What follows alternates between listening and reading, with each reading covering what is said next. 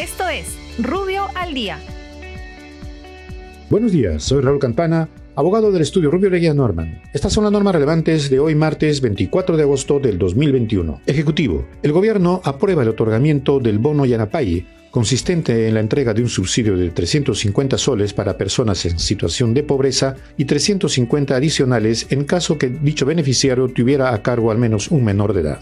Dichos subsidios se entregarán a las personas que se encuentren en condiciones de pobreza y pobreza extrema de acuerdo al sistema de focalización de hogares CISFO, beneficiarios del programa Juntos, Pensión 65 y hogares con algún integrante beneficiario de la pensión no contributiva a favor de personas con discapacidad severa en situación de pobreza. Las empresas del sistema financiero, incluido el Banco de la Nación y emisores de dinero electrónico, podrán abrir cuentas individuales a nombre de los beneficiarios sin necesidad de la celebración previa de un contrato.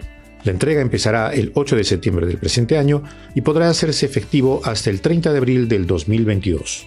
SBS. La Superintendencia de Banca y Seguros aprueba los procedimientos mínimos para la gestión, clasificación, reporte y constitución de provisiones por controversias y modifica el manual de contabilidad para las empresas del sistema financiero y del sistema privado de pensiones, así como el plan de cuentas para el sistema asegurador.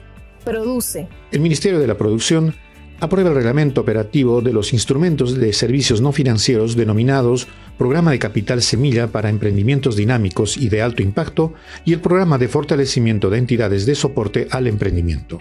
Muchas gracias, nos encontramos mañana. Para más información ingresa a rubio.pe. Rubio, Moving Forward.